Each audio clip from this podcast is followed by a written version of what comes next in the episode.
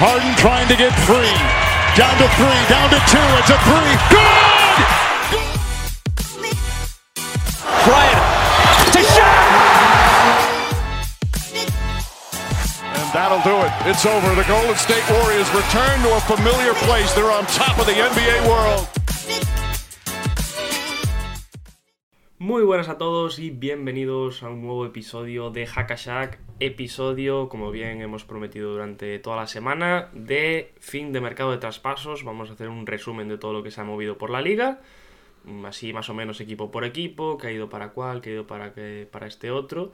Y estamos aquí los tres, por un lado Daniel Cortiñas y por el otro Pablo Díaz. ¿Qué tal estáis? Y darme, bueno, unas sensaciones así generales de cómo habéis vivido me interesa mucho la de Pablo porque, bueno, se ha pasado semanas diciendo que esto no se iba a mover nada. Así que, bueno, comentarme cómo lo vivisteis. Muy buenas, Diego. Eh, nada, lo primero decir que vamos a intentar hacer lo mejor posible porque tenemos muchas cosas que resumir y no somos pues, los mejores eh, resumiendo, por así decirlo.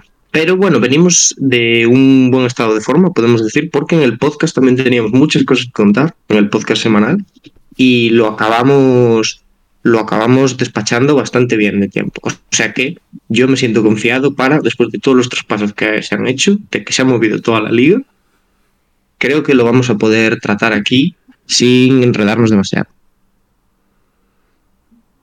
Yo, yo, me tendréis que dar las gracias a mí, digo yo, ¿no? O sea, des después de mi propaganda, que como dije ya en el último directo, claramente estaba enfocada a provocar un contragafe, pues yo creo que no hay mucha queja, ¿no? Bueno, ha estado bien, se puede decir. Dani, ¿tú qué? ¿Cómo, qué opinión te merece? ¿O contragafe? No, en general. Sí, bueno, yo, hombre, yo encantado de que si era para provocar, eh, movimiento maestro por tu parte. Si era para que provocara a tu equipo, también maestro, podríamos decir. A ver, hay que ser sincero. Aquí el, el, esto era un win-win para mí. Más no Sí. perder. Quiero decir, si yo eh, digo que no hay traspasos y no hay traspasos, tenía razón. Y si yo digo que no hay traspasos y al final hay traspasos, puedo decir que fue el contragafe. Ya lo O sea dije que la semana pasada. Es un win-win, Que el puntito se lo iba a apuntar de una forma o de otra. por supuesto. Bueno, pues vamos, vamos a ello si queréis ya, directamente. Hablar de los traspasos que se han dado, empezamos. Yo creo que mejor hablando de los más importantes, de los que han generado, pues. Alguno ha habido por ahí, ¿no? Sobre todo, uno en el cual el martes dijimos que no iba a salir bajo ningún concepto, que es Kevin Durant. Se ha movido Kevin Durant. Dijimos bajo ningún concepto. Yo, por, por mi parte, dije imposible. Bueno, nada es imposible. Lo hemos visto. Nada es imposible. Lo hemos corroborado. Kevin Durant que se ha movido de Brooklyn después de la marcha de su compañero, de Kyrie Irving. Los Nets pues han decidido dar carpetazo a este proyecto que empezaba hace cuatro años. Y Kevin Durant sale dirección a dónde? A Phoenix Suns. A Phoenix Suns, ¿eh? Los Suns tirando la casa por la ventana, que es, bueno, parecía que su oportunidad este año se cerraba, que se apagaba. Y ahora con Kevin Durant se convierten probablemente en el máximo favorito en el oeste. Sí, sí, sí, sí. O sea, los Suns tenían que moverse sí o sí y han ido a lo grande. O sea, yo, bueno, es un movimiento que los devuelve otra vez arriba del todo. Eh, es una pena, ¿no? Porque han dejado ir a dos tíos que eran muy queridos también dentro de Phoenix. Pero una vez que tienes la oportunidad de fichar a un tío como Kevin Durant, hay poca lealtad en los traspasos. Es el precio a pagar. Sí, sí, sí. Y bueno, no es un precio demasiado alto, ni mucho menos. Teniendo en cuenta lo que se movió por Gobert en verano, eh, telita. Yo creo que al final, es, a ver, ya entrando a valorar más el movimiento en sí, me, me parece un buen movimiento, eh, no solo por lo que recibes, sino por porque es un Kevin Durant que todavía tiene muchos años de contrato por delante, ¿no? Y ahora Sí, sí. eh, voy a hablar de memoria, pero si no me equivoco, Phoenix tiene a 24, Booker atado hasta 2027, Chris Paul hasta 2026, Ayton más de lo mismo, y este Kevin Durant que también le quedan otros tres años más mínimo.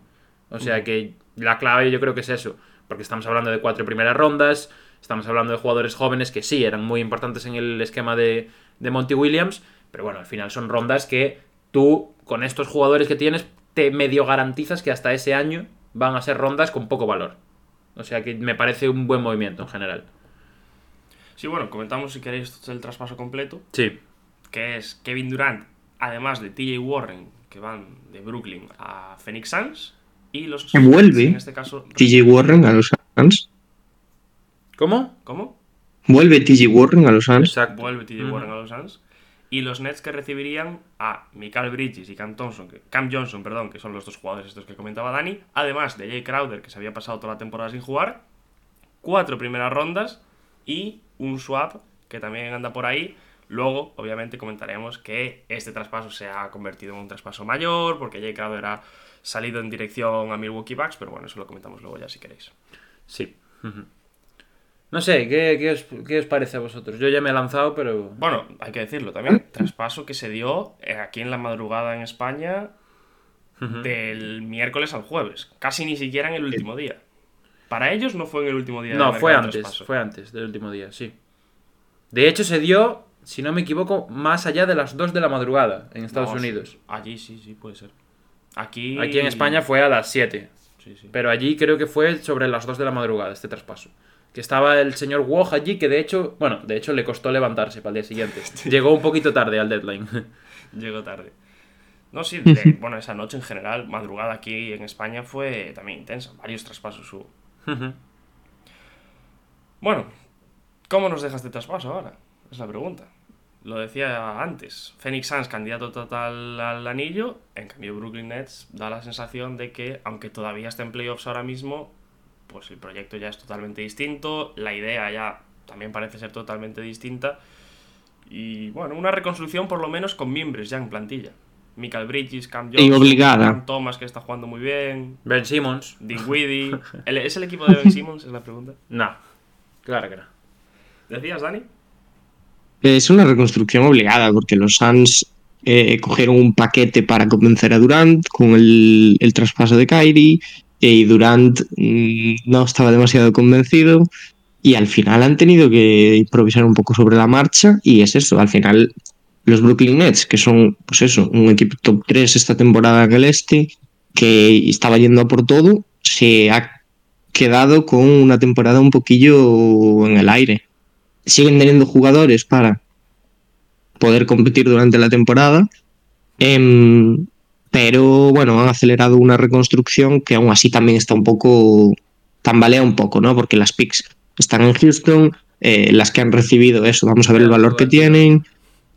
Eh, porque son dice, es no, de un no, equipo que va a seguir obligada. compitiendo. No, no te jode, obligada para ti. ¿Mm? No, no, que dices reconstrucción obligada en Brooklyn, hombre, obligada para ti, ¿no? Principal ganador Houston Rockets. ¿Y obligada pa' mí? ¿Por qué? Casi. ¿Eh? Porque para mí, Porque así, si es obligada en, en Brooklyn, pues mejores rondas para los, para los, para los Rockets. pero es obligada porque Kevin Durant. Ya, hombre, pero era una broma. No pasa nada, Dani, te entendemos. Bueno, y ahora los Suns, si queréis hablamos un poco de los Suns ya. ¿Cómo, ¿Qué esperáis de esta temporada de los Suns? Con la llegada de Durant, sigue siendo el equipo de Booker, el equipo de Chris Paul, es el equipo de Durant ahora. ¿Cómo esperáis que encaje Mm. el ahora, nueva vez, otra vez, número 35 de los Phoenix Suns? Bueno, tengo que decirte, antes de que pasemos a. antes de que pasemos a, a los, a los eh, Phoenix Suns, que vamos a ver cómo acaba la temporada en Brooklyn Nets. Porque quiero decir, ahora mismo están quintos, tienen 33 victorias, que esas ya nadie se las quita. Mm, van a reconstruir, pero bueno, mm, yo no sé si este año les da tiempo, entre comillas, a bajar, ¿no? No, este año yo creo que. Yo creo que este año pueden asegurar un puesto de play-in. A menos, a, mínimo- Sí. a menos que, que lo que venga ahora sea una auténtica debacle. 10 partidos más los pueden ganar, yo creo. Y se pueden colar perfectamente con 43 victorias. E incluso la distancia que tienen con, con el play-in, con el equipo que tienen. Ayer, por ejemplo, le ganan a Chicago. Cuidado, no entren en playoff directo, porque son Sí, tres Sí. partidos y medio. Y estamos hablando de lo que, es- de que de los equipos en play-in, New York, Atlanta, Chicago, Toronto, pues tampoco están dejando buenas Sí, fíjate tú. Fíjate tú de No, cualquiera. sobre todo de los primeros no te puedes fiar. Y ya de los de atrás creo que son locos de play-in. Ujú. O huele, huele un poco al, al aquel Brooklyn de, de Angelo Russell y Caris Levert que entró en playoffs también octavo, creo que fue, ¿no? Bueno, eso son palabras mayores ya, yo creo, ¿eh? O sea, Sí. son palabras mayores porque, quiero decir, aquel equipo de Brooklyn jugó una temporada entera. Claro, estaba más hecho. Es un equipo que a nivel de carisma, pues todos lo recordamos con muy buen recuerdo y tal. Y a este equipo hay que ver cómo funciona primero. Yo, sinceramente, viendo los jugadores que obtienen y viendo la, la plantilla, que parece que no, pero yo creo que es un poco Utah Jazz, con lo que pasó con Utah Jazz este verano. Que todos infravaloramos a Utah Jazz, todos dijimos que Utah Jazz iba a, tanquear hasta la muerte y no nos dimos cuenta de que realmente era una plantilla profunda, una plantilla con muchos jugadores interesantes, eh, de rol y demás. Vamos a ver cómo se asientan estos jugadores nuevos y vamos a ver cómo lo enfoca Jackie Bond también, que es un entrenador que hasta ahora, otra cosa no, pero ganar partidos lo, lo ha hecho. Lo que pasa es que yo creo que estos Nets ahora mismo tienen, hablábamos el otro día de lo mismo, ¿no? Un mayor suelo que esos Jazz. O sea, tienen un Michael Bridges, Sí. Cam Johnson, que son jugadores que ya están asentados. Dinwiddie, que bueno, es verdad que qui- quizás no tuvo su mejor etapa en Dallas, pero creo que es un jugador Viene de que jugar bien. viene con mayor papel que los Sexton o, o compañía. A mí a priori, así a simple vista, me parece mejor equipo este de Nets. Pero hay que ver lo que decías tú de cómo juegan, mm, cómo se ven en pista, quiénes van a ser los jugadores que, a los que se le dé más importancia, porque también los Nets tienen en el equipo a un Cam Thomas que estos últimos partidos ha estado brutal. Bueno, vamos a ver quién empieza a ser un poco el cabecilla o los cabecillas de estos nuevos Nets ahora. Sí. Los Nets también, eso, que no se han movido un poco más porque les ha llegado un- de sopetón el deadline, podríamos decir, porque si no hubiesen salido jugadores más veteranos De también. hecho, se habló, bueno, se habló ayer incluso de reenviar a esta gente. Es decir, eh, llegaron Sí. ofertas de cuatro primeras rondas por Michael Bridges, seguramente llegaron ofertas también por Cam Johnson y compañía. Mm, al final se quedan, pero yo creo que no, no, no descartaron la idea de eh, pegar la, la explosión total. Además, los Ujú. Nets medio obligados un poco también a, a recibir Sí. rondas por, por el mero hecho de que no tenían rondas. No, y yo, y yo creo que el, el traspaso de Kyrie al final les deja en una situación en la que están un poco en tierra de nadie. ¿No? Porque Sí. tenías a Kevin Durant, tenías, es cierto que tienes una buena ristra de secundarios, pero yo creo que la salida de Kyrie te, debilitaba un poco a nivel de, de contender, ¿no? Te, te sacaba un par de escalones para abajo. El este, estamos viendo a algunos de los equipos más sólidos de la liga ahora mismo, como es Milwaukee, como es eh, Boston Celtics y como es alguno más que hay por ahí. Así que yo creo que entretener a Kevin Durant descontento, que además sabes que en cualquier momento se le puede cruzar el cable y puede volver a pedir salir, dijeron, mira, vamos a mandar a Kevin Durant, vamos a asegurarnos un poco a medio plazo los próximos años y a ver qué pasa con estos chavales que igual el año que viene están otra vez compitiendo arriba. Sí, porque Brooklyn además es un equipo que normalmente las apuestas grandes no le salen bien. Claro, Em, claro, sí, sí. Entonces, bueno, por, por tener una base. Eh, ahora, de forma definitiva, se acaba ya el proyecto que empezó con Kevin Durant y Kyrie Irving, que no vamos a hacer podcast especial, pero tenéis un podcast que se puede relacionar bastante con esto, que Bien. hicimos el año pasado, Muy bien, Dani. en el que hablábamos un poco como el proyecto ya se iba a pique, y al final, pues el tiempo nos ha dado la razón. Uno de los mayores condicionales de la historia de la liga este equipo, yo creo, ¿eh? Y uno de los mayores Sí. fracasos. Hombre, sí, fracaso sí, pero bueno. Yo sigo diciendo que ha habido factores que les han debilitado mucho. El tema de lesiones les ha, les ha hecho mucho daño. La famosa pisada de línea de Kevin Durant también. Quién sabe qué habría pasado, ¿no? Sí, Y, bueno, había muchas dudas en pista, ¿no? De cómo iban a encajar y al final las veces que los hemos tenido los tres juntos, Claro. los hemos visto genial. yo es eso. Yo me quedo con los 20, 20 y pocos partidos que jugaron juntos que yo estaba Sí. alucinado con el nivel que demostraban. O sea, de aquellas asustaban realmente. Sí, sí, sí. Es una pena, es una pena, desde luego. Sí, Bueno, ahora si queréis vamos a hablar de la parte de Phoenix Suns. sí, señor, vamos. Porque también se ha hablado mucho de Kevin Durant ahora toma el camino fácil, otra vez, si su legado, que si esto, que si aquello. Pero no hay duda que lleva un equipo donde ya había un Big Three y ahora puede ser quizás un Big Four y uno de los mejores quintetos, por no decir el mejor de toda la liga. Sí. Sí, o sea, lo del quinteto de Brooklyn, que hoy de Brooklyn de Suns, yo ¿qué, qué creéis que lo va a cerrar? Torrey Craig, ¿no? Probablemente.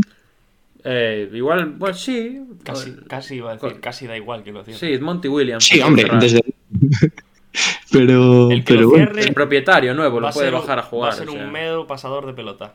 No va a tirar un tiro. Sí, eh, llega, llega un buen momento, eh, Kevin Durant, porque ha vuelto Booker, Ayton está jugando bien ahora, vamos a ver si Chris Paul también espabila un poco. Eh, yo obviamente creo que el mejor jugador del equipo ahora mismo es Kevin Durant, pero me parece que sigue siendo el equipo de Booker, a la pregunta que hacías antes. Mm, sí. Yo creo que sigue siendo el equipo de Booker porque realmente, a ver, ha, cambi- ha cambiado, pero yo lo decía un poco porque la llegada de un jugador tan grande pues puede cambiar en cierta medida esas Hombre, por Sí, sí. sensaciones. No me, no me vendáis la moto. O sea, Partís el equipo Durante. el, el equipo en el que está Kevin Durant es el equipo de Kevin Durant. Yo creo que Yo no este estoy de acuerdo.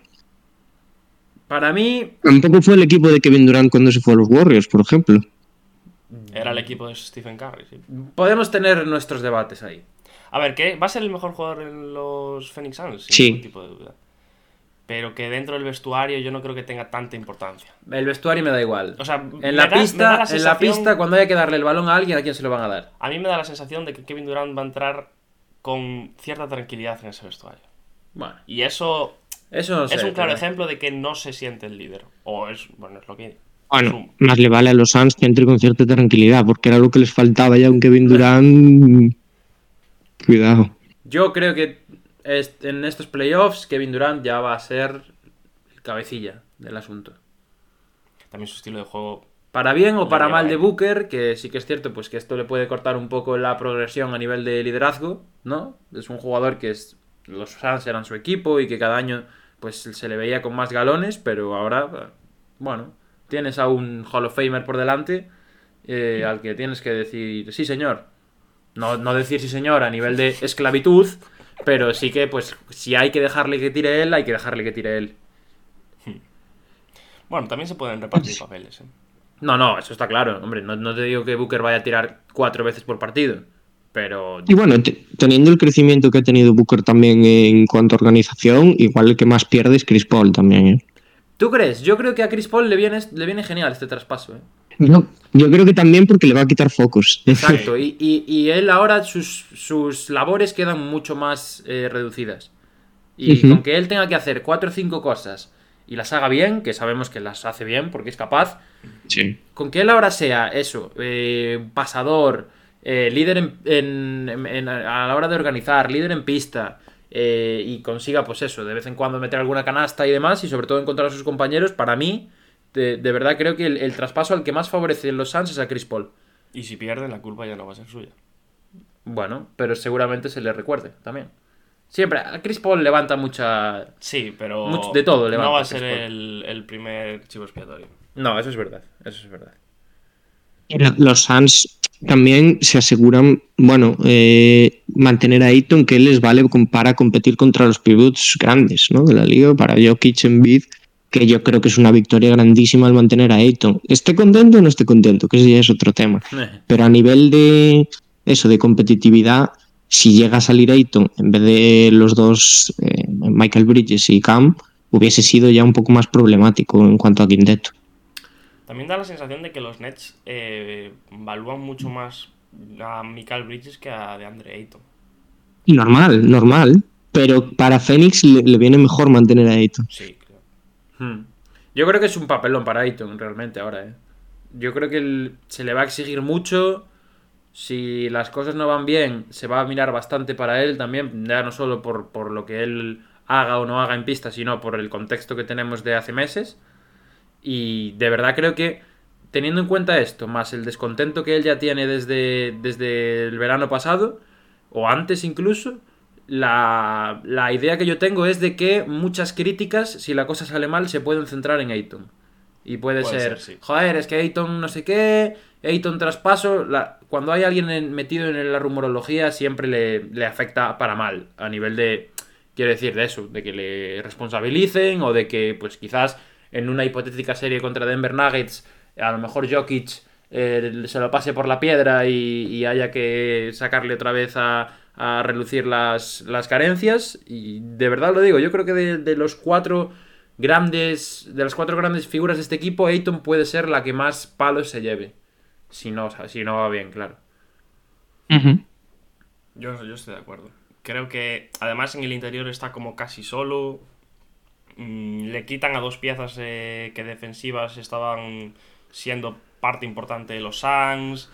Entonces yo creo que un poco es, sobre todo en defensa, los palos le van a caer a él. En ataque ya sabemos que son otros los que se tienen que jugar las castañas, pero cuando el equipo vaya mal defensivamente, a mí me da la sensación de que puede ser Ayton el, el bueno, el que se le ponga en el foco como principal culpable. Mm. Lo que está claro es que estos Suns van a tener un nivel de exigencia grandísimo, porque, por ejemplo, siendo mucho, bueno, mucho no, pero peor equipo que, que los Nets con el Big Three que habían formado, mm, a esos Nets no les exigíamos el campeonato, pero estos Suns que ya han pisado finales y han vuelto a pisar finales de conferencia en años consecutivos, solo se les puede pedir el anillo. Sí, no hay más, no hay más. Además es eso, cuando haces un movimiento a mitad de temporada, que es eh, seguramente el traspaso más, de, más grande por un jugador en la historia. Nunca se había. Yo no creo que se haya hecho un traspaso por un jugador de la- del nivel de, de Kevin Durant, a nivel histórico. Además en el último día prácticamente...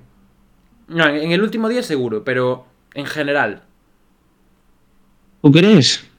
A ver, claro, es que No sé, aquí nos falta- nos cada uno a falta Kevin Durant en su, en su ranking histórico, ¿no? Pero, Claro, esa es otra también. Sí. pero bueno, a mí no se me ocurre, por lo, No, por y lo además hay menos. muchos factores. Estamos hablando de un equipo que estábamos pintando casi como una de las decepciones de la temporada, de que se le acabó Sí. su oportunidad de anillo, de que no estaban demostrando el. Bueno, estaban demostrando un nivel que era de más a menos en los últimos años, desde que llegaron a esa final de, de la NBA y, y perdieron con los Bucks. Y ahora reciben a un jugador que probablemente cada uno lo pondrá en una posición, pero es top 5 sin ningún tipo de duda de la liga, top 3 incluso me atrevería a decir. Y les eleva no solo de a ser candidatos, sino yo creo que a ser uno de los principales candidatos al anillo. Y es un traspaso que te lleva también a decir, este equipo o gana el anillo, o esto es- un fracaso esta temporada, por lo menos. Sí, a ver, es verdad que es lo que ha dicho Pablo antes. Tiene varias oportunidades para ganar el anillo. Que por lo menos se aseguran eso. Eh, bueno, veremos cómo se gestiona también todo a nivel de vestuario y tal.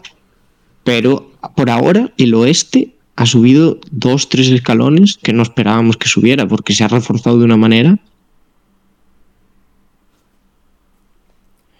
Sí, el oeste se ha reforzado y no sé si queréis decir algo más de este traspaso, pero podemos pasar a, a otro de los grandes traspasos que también se dio ese, ese día anterior, por así decirlo, al, al último del fin de mercado de traspasos. Pablo aplaude porque eh, están involucrados los Estamos Lakers. felices, estamos Y felices. porque no solo están involucrados, sino porque también eh, han sacado bastante rédito, ¿no? De Hemos este sacado traspaso. cosas de, de- de los Lakers, que eso es lo primero. Habéis sacado algo de- Fuera. de Russell Westbrook. Hemos sacado a Russell Westbrook, ese es la- el titular, yo creo. Titular. Ese es el titular. Eh, sí, la verdad, es un traspaso interesante, un traspaso de tres bandas, un traspaso que fue de estos además que tuvo toda la atención porque se fue desgranando poco a poco. En un primer momento, el primer tweet que sale es, eh, eh, los Lakers han llegado a un acuerdo eh, para traspasar a Russell Westbrook por DeAngelo Russell. Claro, importante. Todo esto tú durmiendo. No, yo esto lo vi, porque Ah, ¿lo esto viste? fue Y no respondiste al WhatsApp. pero no, no, no, escucha. Esto, lo, lo que salió primero fue que estaban Negociando, en un traspaso de Russell Westbrook por DeAngelo Russell. Mm, Eso lo viste. Mi reacción ante eso fue, ¿qué? Porque quiere decir, un traspaso Russell Westbrook por DeAngelo Russell a pelo o con rondas por en medio, no, no me tenía mucho sen- sentido a nivel de Lakers. De, bueno, vale, pues puedes confiar más en DeAngelo Russell que en Russell Westbrook, lo que tú quieras, pero no tenía mucho sentido. Vale, después se fue desgranando y es cuando llegamos al traspaso final que voy a leer ahora, que es un traspaso a tres bandas entre Lakers, Utah Jazz y Minnesota Timberwolves, que incluye a DeAngelo Russell, Malik Beasley y Jared Vanderbilt en dirección a Los Ángeles. Russell Westbrook, como ya había dicho, se va para Utah, seguramente sea eh, cortado, aunque esto todavía no es oficial. Juan Toscano y Damian Jones se van con él. Y la primera de Lakers de 2027 que está protegida, protegida del 1 al 4, o sea que no se fue ni siquiera sin proteger. Y ya para terminar, Utah Jazz también mandó a Mike Conley y a Nikhil Alexander Walker a Minnesota, además de dos segundos pick y un swap de segunda ronda. Esto es otra cosa. Sí. Es otra cosa. Eh, Esto, esto hay que decirlo con todas las letras. ¿Qué? Es un timo absoluto de Los Ángeles Lakers. Bueno, pero tú le, le llamarías timo absoluto. Timo absoluto, por lo menos a Utah Jazz. Eh, O sea, Utah Jazz creo que se lleva la peor parte, probablemente. Bueno, puede ser. Y creo que, o sea, me parece que, por ejemplo, en la decisión de Minnesota, habrá gente que no la entienda, pero es una decisión que es un poco para cubrir los problemas de la llegada de Gobert en cuanto a eh, encaje con DeAngelo, que no tenía ningún tipo de sentido por lo que habíamos visto en temporada. Con Mike Conley, pues ya tienes un jugador que está acostumbrado a jugar pick and roll con Rudy Gobert y te aseguras eso, por lo menos. Em, y los Lakers, o sea, los Lakers es impresionante lo que han hecho con lo poco que tenían en este mercado en general. Es que este es un traspaso, para que la gente se haga una idea, que te deja en una situación ya financieramente y salarialmente que está muchísimo más saneada y sobre todo muchísimo más flexible de lo que era cuando tenías a Westbrook. Porque, vamos a ver, DeAngelo Russell es un expiring y de la misma forma que Russell Westbrook acaba contrato este verano, esto es inimputable, esto va a pasar. Y Malik Beasley y Jared Vanderbilt son dos jugadores que cada uno tiene una opción. En el caso de Beasley creo que es de, de jugador y en el caso de Vanderbilt creo que es de equipo. Yo creo que Vanderbilt tiene todavía dos años de contrato. No, Vanderbilt tiene una opción de equipo este Yo verano. creo que es Beasley el que tiene la de equipo. ¿eh? Beasley, eh, creo que, no sé si es de equipo o de jugador la de Beasley, pero yo creo que los dos este verano tienen una opción. Y, y claro, eso a los Lakers les da la versatilidad o la capacidad de poder decidir también en función de lo que pase esta temporada, en verano coger y decir, oye, mira, eh, pues este verano vamos a hacer tal cosa o, no, o tal cosa. Si vemos que la cosa va bien, eh, nos quedamos y si la cosa va mal, pues lo cambiamos.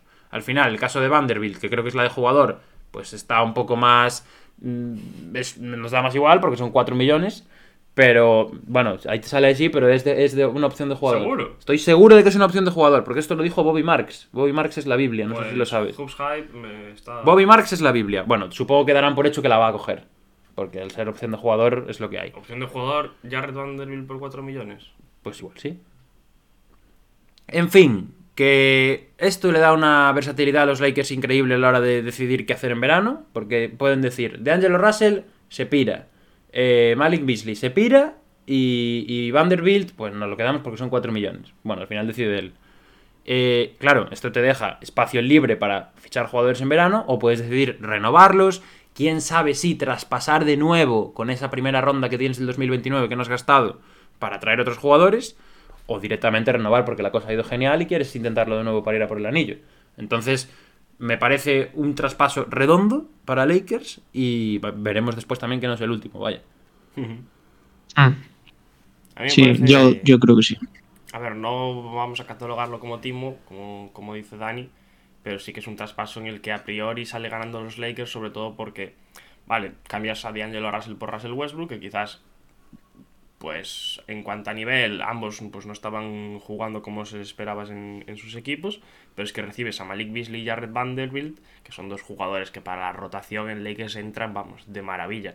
Y lo que das es básicamente una primera ronda de 2027 que aún por encima es protegida, porque Juan Toscano... Sí, bueno, pro- protegida Jones- top 4, que seguramente se acabará No, yendo bueno, igual. pero bueno, yo Sí, cuando vi que era las dije. Ya, ya, ya. no puede ser, no puede ser. Yo, yo creo que ahí Danny Ainge un poco mm, se, ha- se la ha jugado completamente a vamos a ver si nos cae esa ronda. Y si es de un 5 al 10, por lo, por, por lo menos. Porque Eh, normalmente- y Westbrook. Eh, Estábamos diciendo que, mm, que estaban muy caros los jugadores en el mercado y en este deadline a mí me ha parecido que está todo muy barato. Sí. Yo creo que es lo que habla- comentábamos el, el miércoles también. Yo creo que el traspaso de Kairi ha bajado un poco el, el caché de Sí. todo. ¿No? Sí, sí. Es como, bueno, un poco el efecto Gobert en verano y ahora el efecto Kairi en este mercado invernal. ¿No? Kairi se va por dos jugadores importantes de rol y una primera. Y bueno, pues Kevin Durant baja de. Baja de precio un poco, que en verano se habían hablado barbaridades de él. Y en este caso también, pues, oye, Westbrook y una primera te sirve para traerte a tres jugadores de rol que van a entrar, bueno, fantásticamente, yo creo, en Lakers. Y que bueno, Eh, para mí la sensación es que no les, lleva- no les eleva a la, a la posición de candidatos, como está pintando mucha gente, pero sí que es un equipo que ahora ya tiene la obligación, sí o sí, si no la tenía antes, de entrar en playoffs. Ya sea vía play-in, que es lo que parece que va o debería terminar siendo, porque veo muy complicado que lleguen directamente a playoffs, o eso, vía playoffs directo, aunque parece difícil, sobre todo después de caer ayer también. Los Lakers ahora tienen realmente buen equipo. Em, el, el problema ahora de los Lakers es que vamos a ver si les da tiempo o no. Son dos y medio, tres y medio. Diría que dos y medio, pero no estoy del todo seguro. Lo que sí que sé es que estamos decimoterceros, o sea, de ahí hay tres equipos por encima a los que hay que superar. Estamos a dos y medio del play-in. A dos y medio del play-in y a cuatro y medio del sexto ya. Y quedan 25-26 partidos. O sea que está la cosa complicada, la verdad.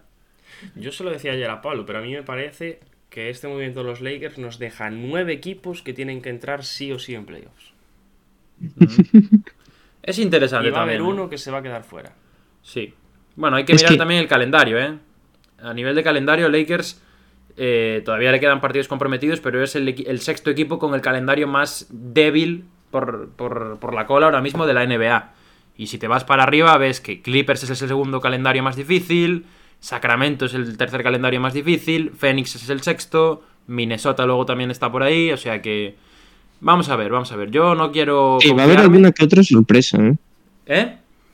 Va a haber alguna que otra sorpresa de equipo grande que se va a quedar fuera. Sí, es inevitable al final, ¿no? Porque es lo que dices tú, hay 10, más de 10 equipos luchando por 10 plazas. Hay 13. 13. Algunos más, algunos Es que- menos, pero hay 13. Eh, esta temporada, mira que estamos diciendo, estamos hablando continuamente de equipos irregulares y tal, pero realmente hay que también poner en valor la competitividad de este año, ¿eh? Porque está siendo una locura que estén compitiendo 13 equipos por entrar en playoffs. Bueno, ya, ya en, en octubre vaticinábamos 8 o 9, ¿no? Diez Claro. en el oeste. 10 incluso, y aún por encima se han colado un par más ahí. Mm. O sea que nosotros encantados, la verdad. Mm. Bueno, tú no tanto, ¿no? Yo no tanto, pero por el bien del grupo lo que haga falta. Bueno, y yo creo que por parte de Jazz y Minnesota poco más que decir, ¿no? Podemos Poco pasar a más, poco ya más. a un nuevo traspaso que, que si no se nos hace tarde. Y ahora sí, aquí ya freestyle, como queráis. Podemos acabar con Lakers ya, si os parece. Hablamos los dos de Lakers y ya me callo la boca el resto del programa. Vale. Nada, eh, Uno muy raro. uno sorprendente. Sí. Uno sorprendente que fue el traspaso de Thomas Bryant, que se fue a eh, Denver, que la verdad me parece un gran fichaje por parte de Denver Nuggets. Y eh, a cambio Lakers recibió a Devon Reed y tres segundas rondas. Yo, cuando estaba viendo esto, porque contexto totalmente personal, estábamos en clase yo y Diego, y cuando vi este traspaso empecé a llenarle a Diego la cabeza de pájaros en plan, esto es un movimiento intermedio, ahora se viene otra cosa, eh, Pelinka quería las rondas para meterlas en otro lado, no sé qué, no sé cuánto. Se las metió en el culo. Y se las metió en el culo. Pero bueno, no está mal. oye. Por lo menos nos las hemos quedado. Y Thomas Bryant se va a Denver Nuggets. Para mí, bueno, al final se supo que, Dem- que Bryant había pedido el traspaso. Porque estaba descontento con sus minutos desde la vuelta de AD. Y yo creo que la lectura aquí, sobre todo, es para Denver. Sí. Sí. O sea, Denver y- necesitaba un jugador eh, para suplir a Jokic por lo menos los minutos que no estuviese en cancha. Es verdad que quizás no se llevan el pivot más defensivo del mundo, que es lo que necesita un poco Denver en este caso. Bueno, pero tenían a DeAndre Jordan, o sea que no. Claro, claro, ese es el problema. Claro. Y que había voces que decían que los Nuggets iban a confiar en DeAndre Jordan para playoffs. Que eso asusta. Y yo creo que Asusta. se encuentran con una oportunidad de mercado total y absoluta, que es la de Thomas Bryant, que, bueno, lo que decía Pablo, descontento con sus minutos, des- jugando bien esta temporada, pero claro, Sí, muy bien. te ves con la vuelta de Anthony Davis. eh, A mí me sorprende, ¿eh? no me esperaba que saliese. O sea, sí que es cierto que había quedado un poco relegado ahora, pero creo que es algo lógico con la vuelta de Davis. Pero bueno, Pero- 12 12-6, por, par- da- casi 12-7 por partido, más de 20 minutos. Es un jugador que en Denver yo creo que va a aportar muchísimo.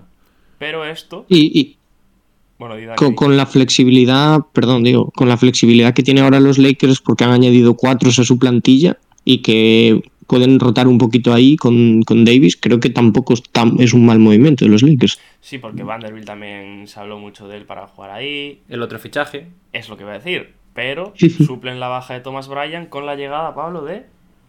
de Mo Bamba. Ojalá pudiéramos meter corte ahora con, con el temazo de Mobamba, pero eh, el último movimiento de la noche en Lakers fue la salida de Don Patrick Beverly. Ya vemos lo que ha durado el experimento Westbrook-Beverly. Eh, bueno, a cambio de Mobamba, se metió una segunda ronda, si no me equivoco, además por parte de Lakers para hacer el intercambio.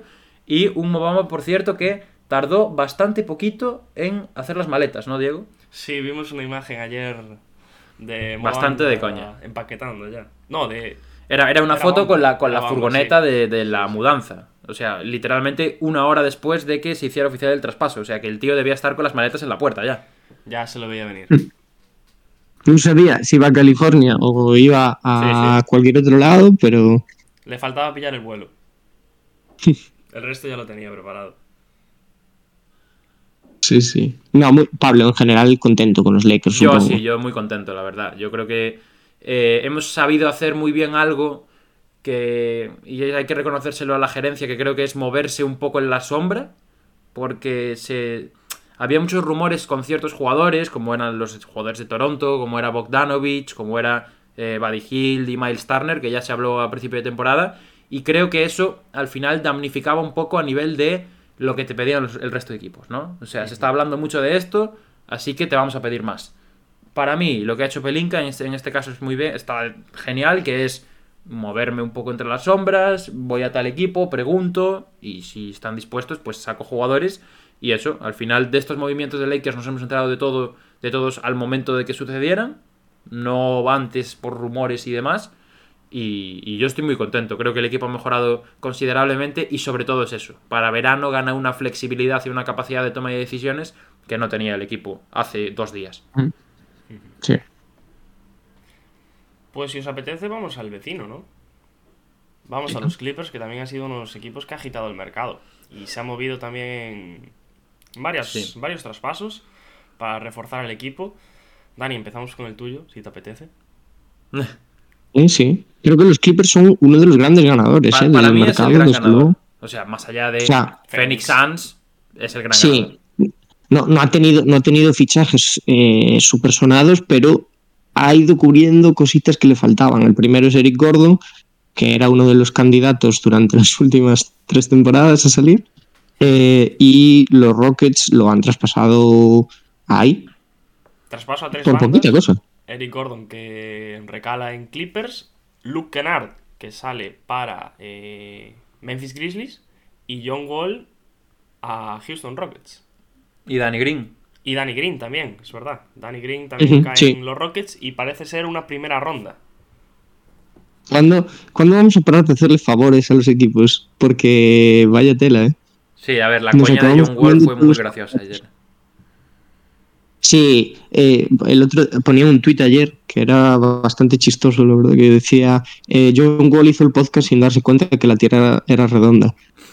Sí, Y verdad. es así, pero bueno, las informaciones dicen que eh, lo vamos a cortar. Y a Danny Green imagino que también, ¿no? Espero, espero. Joder, pues os voy a decir una cosa, ¿eh? A mí Danny Green me, me gustaba. Te lo dije a Diego ayer, a mí me gustaba cómo cuadraba en Memphis, la verdad. Pero ya, Tampoco ya no sabes que. Danny Green va a volver. No sé si volverá, pero, pero bueno. A ver, a ver qué pasa, porque también viene de una lesión complicada y demás. A ver qué equipo le da la, la confianza. Claro. Pero bueno, no se han quedado ahí los, los Clippers, que también han jugado con Denver, que les prácticamente ha regalado a, Es de coña, ¿eh? a, a Bones Highland a cambio de dos segundas rondas. Increíble. O sea, ¿qué ha pasado con las segundas rondas en este Bueno, deadline? sí, sí, ha sido una fiesta. La gente le ha dado valor a las segundas rondas. No entiendo nada. Pero muchísimo, porque bueno, hablaremos luego de jugadores con cierto caché superior al de Bones Highland, pero es que el hecho ya de que Bones Highland salga por dos segundas rondas, insultante. O sea, es que ni un jugador han metido los, los, los Clippers. No, no entiendo muy bien. por- o sea, ¿qué, qué prisa tiene Denver de deshacerse de Highland? Y más por eso. Bueno, y ya para cerrar, para completar el, el traspaso, bueno, la, el, la noche entera de los Clippers, Mason Plumlee es otro que acabó en, en Los Ángeles a cambio de Reggie Jackson y una segunda ronda. Bien. Eh, Buen movimiento, muy buen movimiento yo también creo para Clippers, que se ha movido claramente para reforzarse de cara a competir y esto les hace un equipo todavía más profundo, porque nosotros nos, llegan- nos llenábamos la boca diciendo que los Clippers tenían el roster más completo, más versátil. Pues toma tres jugadores, uno de ellos con experiencia ya en finales de conferencia y otros dos que, bueno, Bones Highland va a poner la varita de mago y Mason Plumlee a, a laburar allí en la zona. No, y también se han reforzado casi en, en todos los aspectos del juego los Clippers. Un jugador interior, Sí. dos jugadores más, más, más exteriores, sacan a Reggie Jackson casi por Bones Highland, aunque no sean dentro del mismo traspaso, pero es uno por otro para el puesto de base. Mm, Bones Highland no solo van a tener un, un base suplente muy bueno, sino sexto hombre, ya de- para el futuro, casi su nuevo Jamal Crawford, porque es una comparativa muy similar. Bueno, pero ahora mismo, claro, estamos a la espera de ver qué pasa con Westbrook, porque hay rumores de que. que también Ah. podría recalar ahí. pero- porque, claro, ahora mismo Bones Highland yo diría que es el base titular de los, de los Clippers. A día de hoy. ¿Tú crees? Yo no tengo, no tengo muy claro si va a jugar mucho Highland, ¿eh? ¿Y, y quién va a jugar de base por delante de él? A ver, hay que tener una cosa en cuenta, ¿eh? Y es que Eric Gordon no es un base, pero es un playmaker. Sí, pero yo no veo a Clippers poniendo a Eric Gordon como base.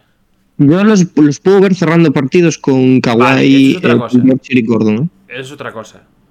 Pero bases en plantilla están Bones Highland, está Terrence Mann, que ahora juega un poco de base, y no ninguno más.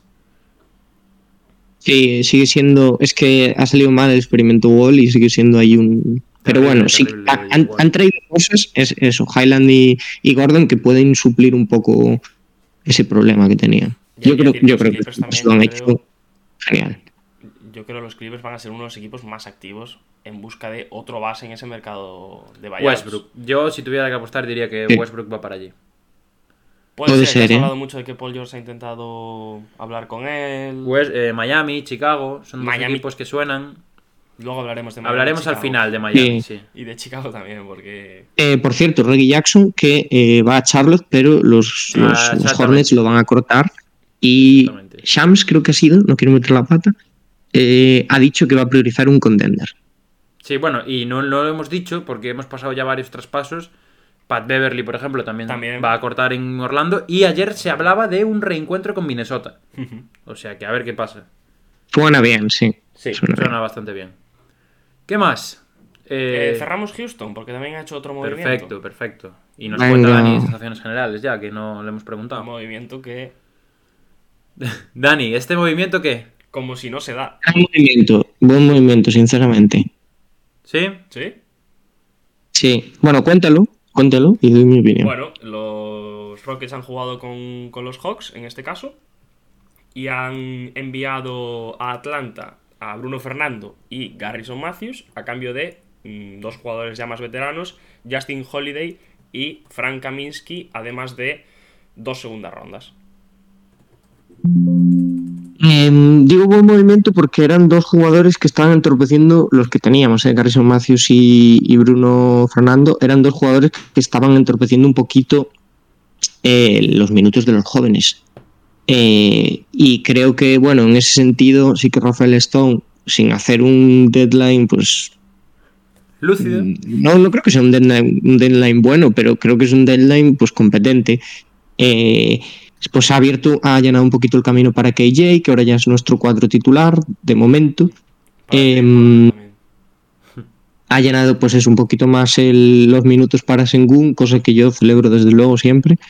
Eh, y, y bueno, hemos dado pasos en torno a una dirección que no hubiese estado mal, pues eh, apostarlo todo por Bridges, que hemos sonado por ahí, pero no ha salido al final. Ha sido una pena.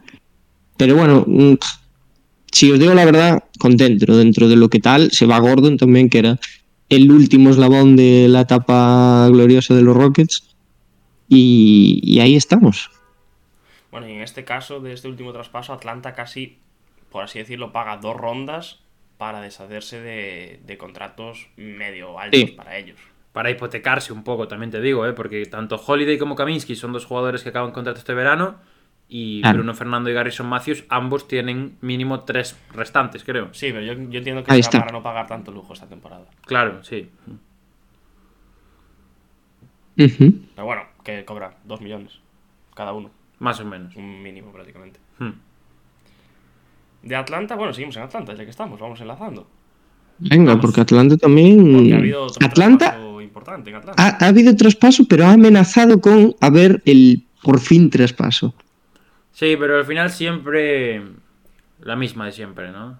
Es imposible, es imposible. Está Imposible, atado imposible. y por vida. Pero bueno, para mí este es el gran traspaso del, del- del- día final, ¿eh? Este. Sí, porque el día final no hemos tenido nada más que fuese así. Boom, ¿no? Porque lo de Lakers fue el día anterior. eh, los que han tenido Lakers este día, sí que a mí, yo estoy contentísimo, pero han sido residuales. Y no, no se me ocurren muchos movimientos más que hayan sido re- tan relevantes como este. Ah, Por el nivel de Bueno, yo jugadores creo que se que- incluye. Por lo menos para esta temporada creo que hay uno en Warriors que ha sido muy interesante. Ya hablaremos ahora de Warriors. Lo siento, Diego, no me pongas esa cara, por favor. No te quiero No, hacer me estás sufrir. riendo, claro. Hombre. Eh, pero bueno, hablamos del otro, primero. Sí, de- Sí, sí, sí. De este, que casi lo podemos meter. son cuatro equipos de una. Sí, a- a- lo podemos, los podemos juntar, ¿no? Vamos a juntarlos, venga, sí. Así acabamos rápido y ya hablamos también de. Con, con Portland incluido. Porque los Pistons han recibido a James Wiseman a cambio de eh, Sadiq Bey, que en este caso se va a Atlanta Hawks. Y también están de por medio Gary Payton y tres eh, segundas rondas condicionales que irían a, a Golden State Warriors. Y en este caso los Blazers recibirían al grandísimo Kevin Knox y cinco segundas rondas. Traspaso completo del que, bueno, creo que hay tres equipos que pueden ganar y uno que no. Bastante fuerte esto, ¿eh? Sí, sí. ¿Tú cómo lo ves, Dani?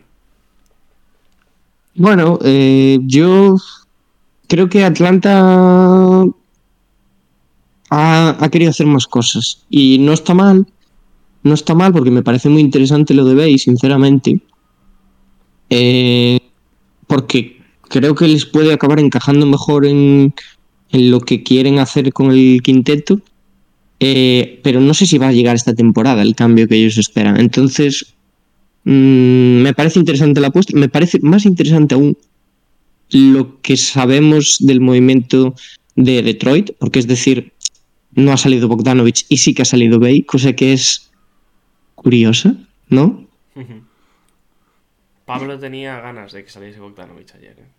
Ya, Sí, ya, claro, la verdad es que sí. claro, claro. Eh, a mí me deja un poco frío el movimiento, a nivel de Atlanta, ¿eh? Porque entiendo que es el que ha Sí, sí. llevado un poco la voz cantante. Sadik Bey creo que no es un cromo repetido, pero sí que eh, opaca un poco o le van a opacar los otros jugadores del mismo perfil que tiene Atlanta, como puede ser de Andre Hunter, el propio John Collins, que llevamos cinco años con la cantinela y sigue en Atlanta una vez más. eh, o otros como el propio Bogdanovich, Bo- Bogdan Bogdanovich, que es el que está en los, en los Hawks.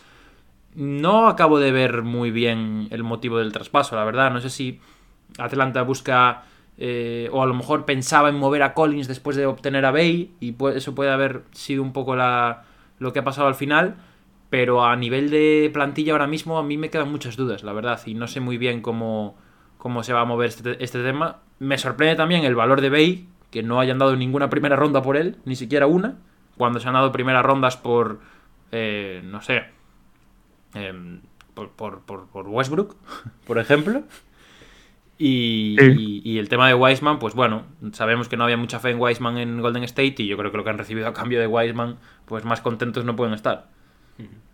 A ver, mm, yo creo que el traspaso, la llegada, mejor dicho, de Sadik Bey a Atlanta es eh, básicamente para dar pie a un futuro traspaso de, de John Collins. Yo creo que ayer era muy difícil que se diera, sea, sí. eh, tenías que cuadrar eh, muchas cosas y quizá ayer no se dio ningún traspaso por un nombre del estilo John Collins, que también yo creo que es significativo, pero que en verano lo vas a tener que traspasar. Porque es lo que decía Pablo, te encuentras en plantilla con muchos jugadores con características muy similares y que ocupan prácticamente la misma posición. Entonces, mm, ya hablando de eh, calidad-precio, eh, John Collins quizás es el que quedaría en el último escalón de, de esos tres, cuatro jugadores que hay por ahí.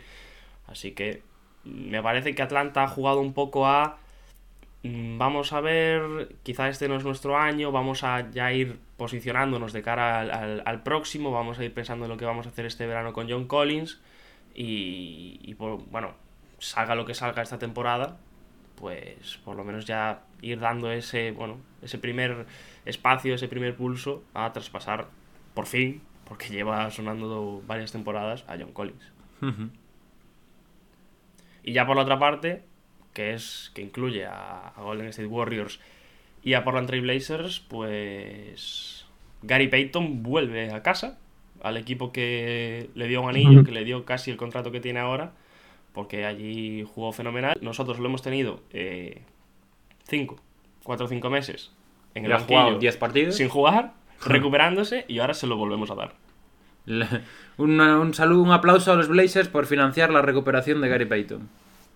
Es que a veces es un poco, es un poco duro para equipos como Portland, o, pero este tipo de jugadores que son jugadores de playoffs a estas alturas de su carrera, tienen que estar en un contender contender. O sea, normalmente van a estos equipos, pero no acaban jugando los playoffs con estos equipos. Bueno, ya sab- veremos si los juega Portland, sí, pero em, son, sí, es como un paso intermedio para volver a un contender.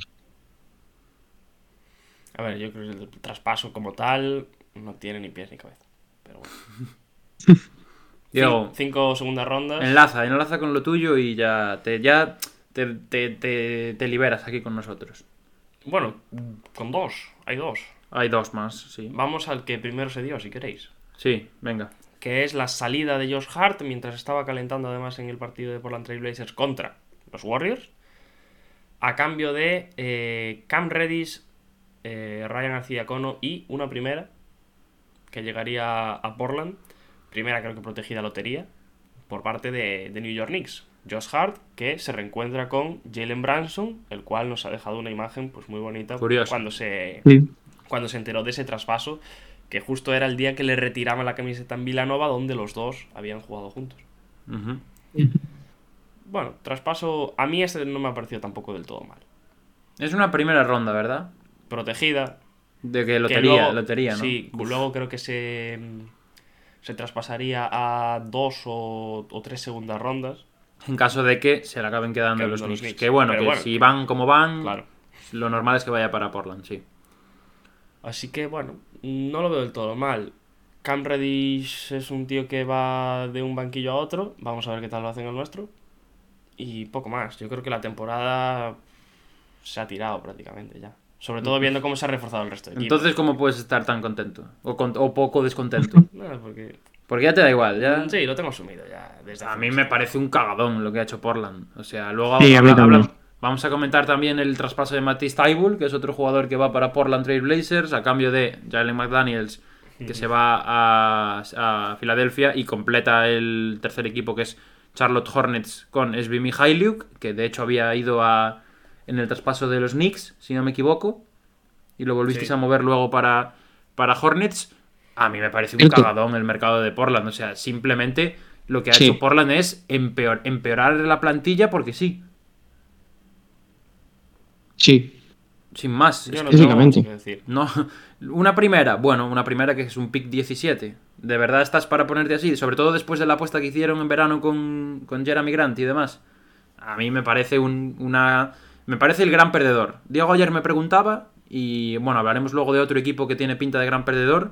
Pero para mí el, el peor perdedor. Porque ese equipo, ese otro equipo que ya, movido. que ya os digo que es Miami Heat, ese equipo no ha empeorado. Ese equipo ha perdido una oportunidad de mejorar. Pero Portland ha empeorado. Que es lo que me que- parece sangrante. sí, sí, yo estoy de acuerdo. O sea, creo que Portland también, eso, ha llegado Cibul, pero Cibul llega con expectativas de cubrir eh, el hueco defensivo que tiene Portland y yo creo que no puede cubrirlo él solo. O sea, es un poco... Bueno, eh, están pensando igual en el Cibul que pensábamos nosotros cuando dijimos que iba a ser defensor del año. Sí. Eh, creo que es un movimiento de Filadelfia porque se hace con uno de los McDaniels, cosa que eh, está bastante bien. Pero sí, Portland en general, yo creo, yo lo siento mucho por Diego, porque además siempre que habla Diego de Portland ya habla con una desgana que tremenda, pero es tengo muy asumido no es para menos. Yo creo que el gran ganador es Filadelfia este traspaso. Hombre, Sí. sí. Se mueve Sin ningún tipo de duda. con Porque no ha seguridad. perdido, no ha sí. perdido nada. Ha perdido, es un movimiento de, de lógica. ha perdido alguna ronda. Una o dos rondas, segundas, como mucho. Hmm. Y reciba un jugador que va a entrar en plantilla sin ningún tipo de duda. Luego los Knicks también, buen movimiento para ellos con Josh Hart. Y bueno, los Warriors, ¿qué decir? Los Warriors, quiero decir, sí, señor. Los Blazers en este caso han cambiado a Gary Payton por Matisse Thybulle y a Josh Hart por Cam Reddish. Simple. Y Arcidiacono, que va a ser un jugadorazo, seguro. Arcidiacono, que va a ser el sexto hombre del año en Portland. Bueno, eh, así destacable que nos queda. Yo creo que nos queda el traspaso de Jay Crowder, que ya lo hemos medio dicho antes, que se va a Bucks. Un poco lo que estaba cantado ya. Yo creo que tampoco tenemos mucho que decir de esto. Por las rondas. segundas rondas. Sí, por cinco segundas rondas que al final fueron tres porque Nets luego movió a Pacers para absorber eh, algún contratillo. Y nada, también se van Jordan Enguara y Sergi Vaca, que es agente libre, y George Hill. O sea que, bueno, precio considerable por un jugador que lleva sin pisar una pista desde, desde junio del año pasado. A mí me parece un traspasazo. A ver, no sabemos cómo está Jay Crowder en cuanto a ritmo y, y tal, pero estamos hablando de que los Bucks han dado a los tres jugadores que no iban a jugar. Eso es verdad. Ya. Y han pagado, No, no, que- vale, cinco segundas rondas. Claro, que querían deshacerse de ellos, básicamente. Por un Jay sí. Crowder, que es un jugador que les entra en- también en la dinámica del equipo, en la idea defensiva que tienen, va a ser, por así decirlo, lo que fue PJ Tucker en el año del anillo. E- Es Bucks, o sea, Jay Crowder Sí. es un, un tío que no me puede encajar más en una plantilla con Milwaukee, sinceramente. Luego también, vale, un problema puede ser la mentalidad de Jay Crowder, mm, ya tuvo problemas en Phoenix, pero bueno, como apuesta no... Sobre todo teniendo en cuenta el traspaso en que, en que se da, no me parece malo. O sea, me parece muy buen traspaso por parte de Milwaukee. un Ujú. equipo que las segundas rondas le van a dar igual porque tienen a Giannis Antetokounmpo asegurado para no sé cuánto tiempo, o sea que van a ser además de segundas rondas, segundas rondas, donde los jugadores que te lleguen, pues prácticamente no los vas a utilizar porque vas a ser candidato casi al anillo asegurado. Eh, tres jugadores que no los querías ahora, por un Jay Crowder que te puede elevar un poquito el nivel, así que Sí. Los Bucks están preocupados por Chris Middleton y nada más. Es lo único que les preocupa. Y nada más. Nada, así traspasos que nos queden. Hay dos. Yo me voy a tomar la libertad de escoger uno y dejar el otro para el final, porque creo que es un equipo que ha dado más que hablar por lo que no se ha movido que por lo que sí. Así que yo creo que hay que comentar antes el buen movimiento que han hecho los Boston Celtics. ¿No? Eh, ujú. que han fichado a Mike Muscala, que como bien comenté el miércoles me partió el orto el pasado martes y ahora con intención, intento, entiendo que todavía de partirme más el orto, se va a los Boston Celtics a cambio de nada, Justin Jackson, que de hecho ha sido cortado, y una segunda ronda. Dos segundas rondas, perdón. Pablo, pero los Celtics está claro que ven Hakashaki, que ven tu sección. ¿eh? Por supuesto, y como gente de baloncesto entienden que Mike Muscala es un jugador interesante para ellos. Y los Celtics también han, han querido, han intentado no romper mucho la, la plantilla que tenían actualmente. Porque sí que es Sí. verdad que han sonado pivots quizás más grandes o jugadores interiores más grandes que Mike Muscala.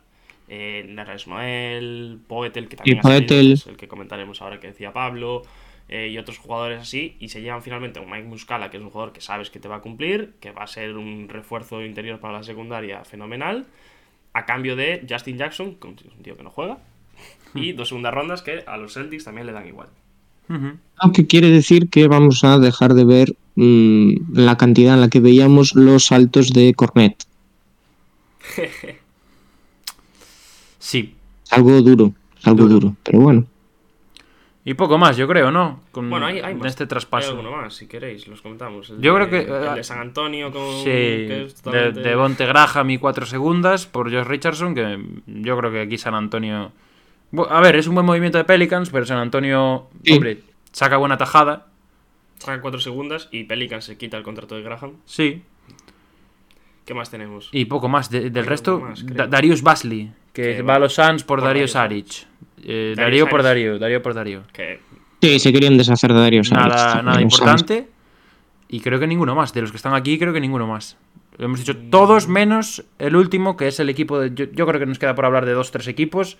sí. Y uno de los, do- de los tres equipos es Toronto Raptors.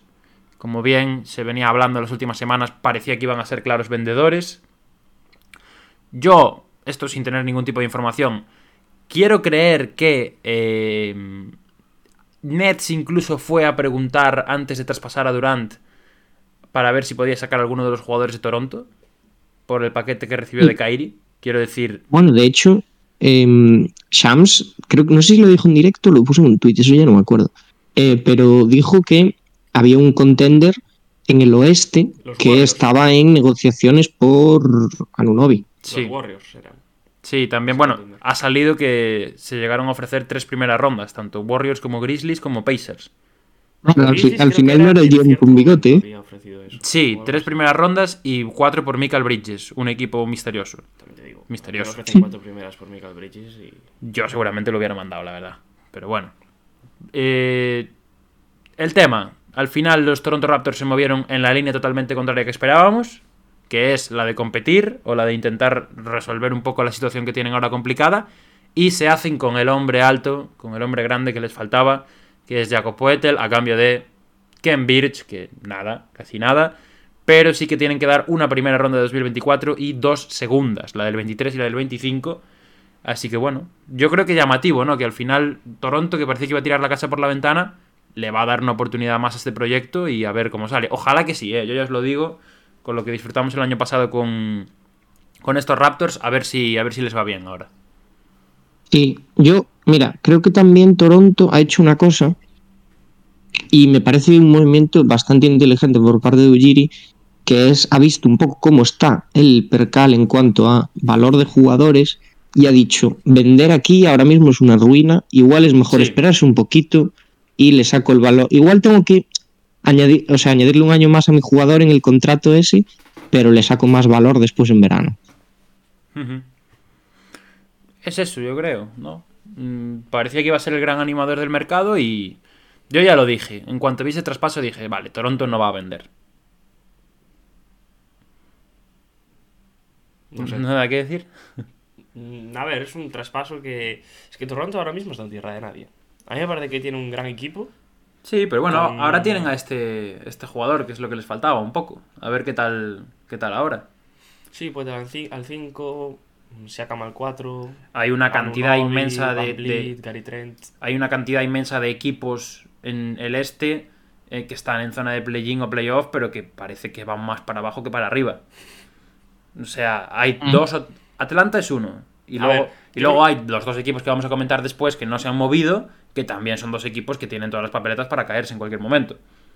O sea que yo creo que si hay un equipo que tiene la oportunidad de trepar, es Toronto. Los Knicks también. Los Knicks están, bueno, pero los Knicks están en otra pelea ya. ¿no? No, están, creo que están playing. Sí, pero bueno, su objetivo yo creo que es más ir al sexto. Por lo menos de los que están en el play-in del este ahora mismo, yo creo que los Knicks son el más sólido. ¿Quién está en el sexto? Ah, Miami. Miami, sí. Y que eso, ahí nos hemos despistado un poco y Miami se ha colado ahí, ¿eh? Sí, se ha colado ahí, pero. Pero Ah. Miami prometía mucho y al final. Hablamos de Miami. No, sí. Y Miami, Miami entrará en playoffs y peleará todo lo que tenga que pelear, pero por lo que ha, por lo que no ha hecho en este deadline, esto igual me rebota en la cara, pero pinta otra vez temporada dura en los Heat. Sí. Es que movían a. A Deadmond a cambio de nada a San Antonio. Parecía que iba a ser abrir dos huecos para poder moverse en este No, mercado. no, a cambio de nada, no. Pagando. Bueno, sí, pagando, pagando, claro. De una segunda Pagando para deshacerse de él. Eh, y ahora casi se quedan para el mercado de buyouts. Que pueda caer algo. Reggie Jackson, como huele a Reggie Jackson, eh. Yo por su bien-. Yo por su bien les deseo que no vayan a por Westbrook, la verdad, porque eso ya les puede llevar a caer en la demencia absoluta. Pero bueno, Sinceramente, yo, yo ahora mismo me encantaría que Miami apostase por Westbrook ya. O sea, quiero ver una locura en Miami de que no hemos visto nunca. Udonis Haslem, eh, Westbrook y Jimmy Butler en el mismo tiempo muerto. Cuidado, eh. Cuidado. Y Lauri. Bueno, el otro equipo, el último yo creo que ya nos falta por comentar porque se esperaba también movimiento, es el que tú, Diego, como bien predijo Diego, no se movió, que fue, ¿qué equipo, querido? Chicago Bulls. Que bueno, ah, sobre todo Lavin, ¿no? Fue uno de los jugadores así de nombre que estuvo en el mercado esa tarde con los Knicks, prin- principal y únicamente, por así decirlo. que No finalmente... sé si visteis también por Twitter que eh, ahora no sé el nombre, yo lo siento mucho que soy malísimo con los nombres. Es alguien que sigo. Eh, hizo un edit y colgó el banner de 2023 de los Knicks que ponía eh, no haber traspasado por Zach Lavin. La verdad es que sí. Eh, Yo vi... ¿Cuál era? Yo vi uno que ponía continuidad. El de los Bulls. El de los Bulls. Vaya. Pero sí, yo creo que estos dos equipos, Miami y Chicago, por no moverse, son dos claros perdedores de, esta, de este deadline. Sí, al final. pues, Porque, Sobre todo yo creo que Miami, ¿no? Porque por el porque movimiento de más- Desmond. Y porque tiene más aspiraciones. Y porque se había. Sí, claro, sí, sí. Porque había abierto la veda a que algo más grande vendría después y al final nada. Bueno, Miami Sí, tiene unos equipos, eh. por cierto, si queréis lo comentamos, que sonaba por Kevin Durant. Hay a muchos que le parece que ha salido barato y que podían tener eh, assets para traspasar por él. Yo, sí, Mira, yo me río por no llorar. creo eh. que no. Nada de nada. Nada de nada. Eh, Chicago, hablando de Westbrook, sí que es un equipo en el que me encaja bien Westbrook. Sí, yo, yo realmente. A ver, es que creo que creo que acabará en Clippers, porque al final la NBA es muy peliculera. Sí, Y ca- acabará en sí Clippers. no, no, mercados, tema mercados, pero Sí. a mí Chicago me, me parece que, A mí también. que puede, les falta un base, creo que puede cubrir ciertos problemas que tienen. A mí me cuadra, me cuadra. Mucho, mucho guard en el mercado, ¿eh? De Sí. buyouts, quiero Mm. Sí. También mucho, mucha necesidad de un center también. Bueno, ¿no? también hay bastante, sí, sí. O sea que mm, cuando hay oferta, cuando hay demanda y no hay oferta, pues pasa lo que pasa. También que hemos visto que los, los pivots quizás son los que más se han pagado, porque Jacob Poetel Sí, ha, sí, sí, sí. ha valido una primera, eh, Mobamba ha valido Patrick Beverly y un par de segundas o una segunda ronda. O sea que al final, pues mira, es como el mercado esto, la vida. La vida misma. Tampoco se ha movido Billy, nuestro amigo Billy. No se ha movido Billy eh, a aguantar en Pelicans ahora.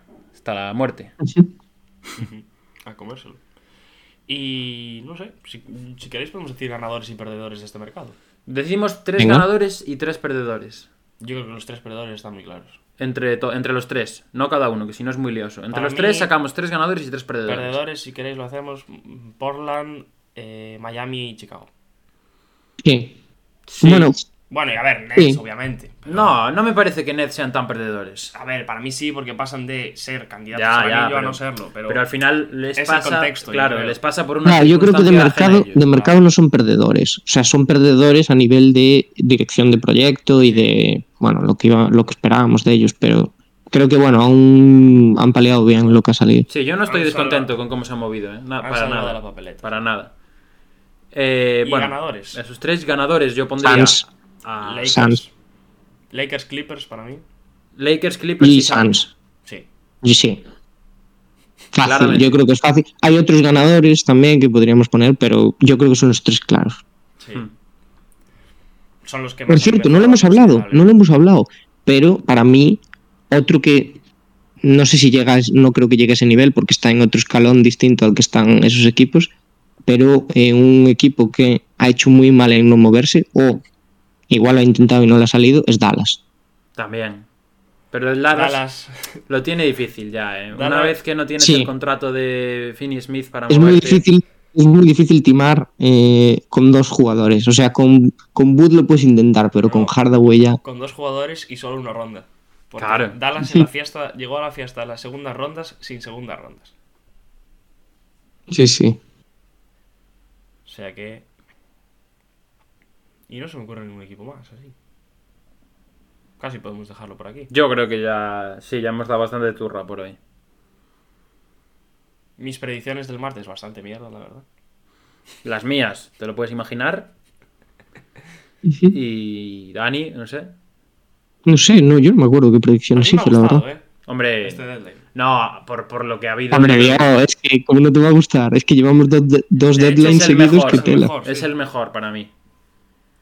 Bueno, y Wox. Vaya tela de deadlines.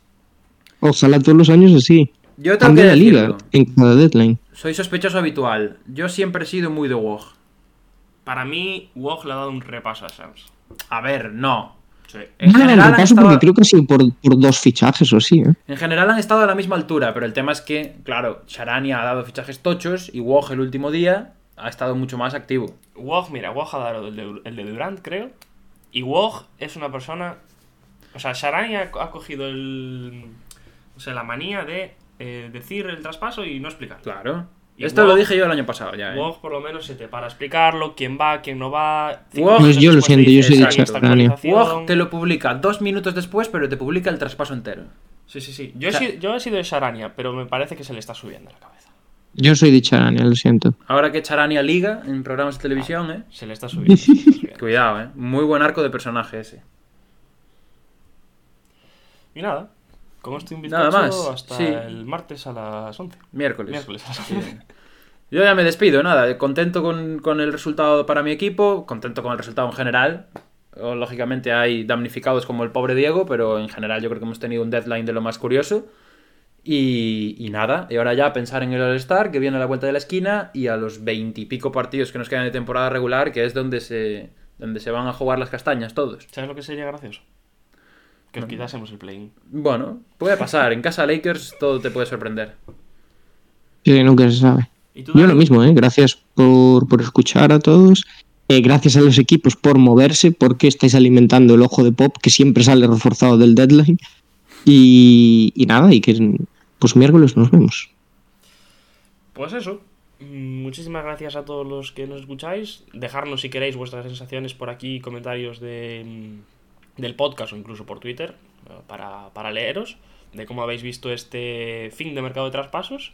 Y lo dicho, miércoles eh, volveremos con el episodio semanal. Hablaremos seguramente algo de este, este deadline, no tan intensivamente como hoy, pero, pero algo sí que habrá. Dani en el ojo de pop seguro que nos trae un equipo que se ha movido en este mercado de traspasos. Pablo igual también nos, nos trae algo, quién sabe, si hay algún jugador que esta semana destaque en su nuevo equipo. Y, y yo quizás algo, algo, algo también. Así que bueno, nada, muchísimas gracias y nos vemos en la próxima.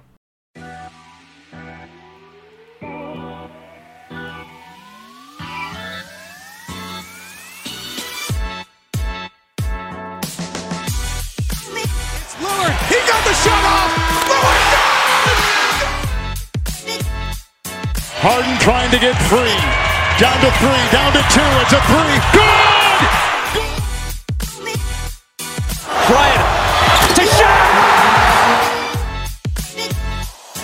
And that'll do it. It's over. The Golden State Warriors return to a familiar place. They're on top of the NBA world.